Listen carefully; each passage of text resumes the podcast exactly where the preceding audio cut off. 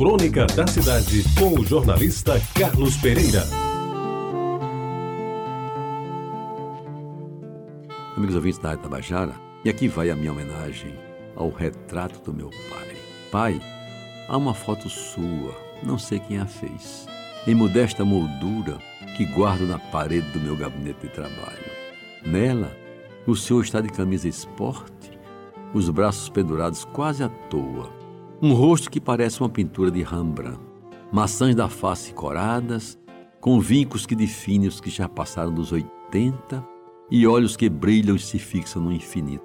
Aquele seu cabelo curto, cortado à escovinha, desde os tempos de seu amanso em Jaguaribe, e uma barba rala, bem branquinha, compõem um cenário que não canso de olhar e admirar.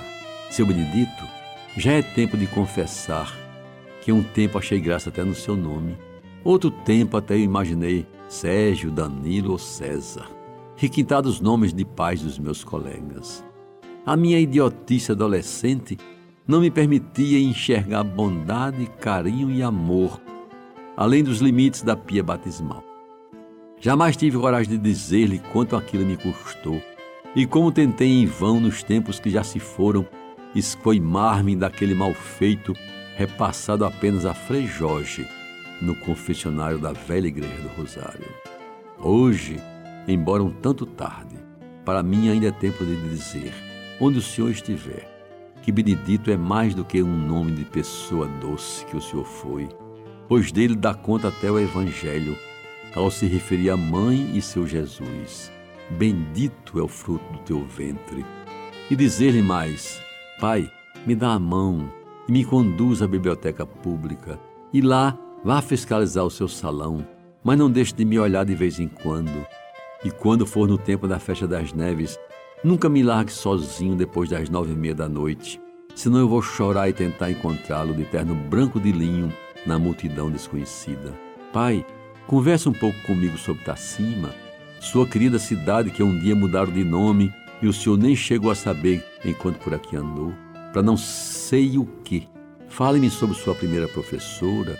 Diga-me como o senhor casou-se com minha mãe quando ela tinha enviuvado do seu irmão. Conte suas peripécias na construção de açudes no Rio Grande do Norte, que ajudou a fazer com o tio Joca, transportando pissarro no lombo dos jumentos. Meu pai me ajuda a entender como eu devo ser mais tolerante com os adversários, mais indulgente com os prepotentes e me ensine como guardar dentro da gente as mágoas e os constrangimentos que as pessoas nos impõem, ainda que sejam entes queridos. Decidi este ano, Pai, que não choraria sobre sua inscrição na campa fria do cemitério, sequer mandei lá colocar flores. Resolvi contemplá-lo vivo e bonito, nos traços fortes do seu retrato que Rembrandt pintou só para mim. Vou lhe fazer uma oração recordar as boas lições que o Senhor me ensinou, e até uma taça de vinho escolhido a caráter hei de beber em seu louvor. Para terminar, Pai querido, me desculpe de verdade, mas não resisto a dizer agora versos de pé quebrado de um poemeto que consegui salvar dos alfarrábios que o Senhor deixou e que o tempo não conseguiu destruir. Vejam só, você é a rosa que perfuma, a estrada larga do amor, sem você não existe alegria nem poesia, só existe agonia e dor. Sinceramente, não sei quando nem para quem o Senhor escreveu esses versos, mas são dos mais belos que já li, exatamente porque foram escritos por você. Permita que eu chame assim, Pai, pela primeira vez, de você.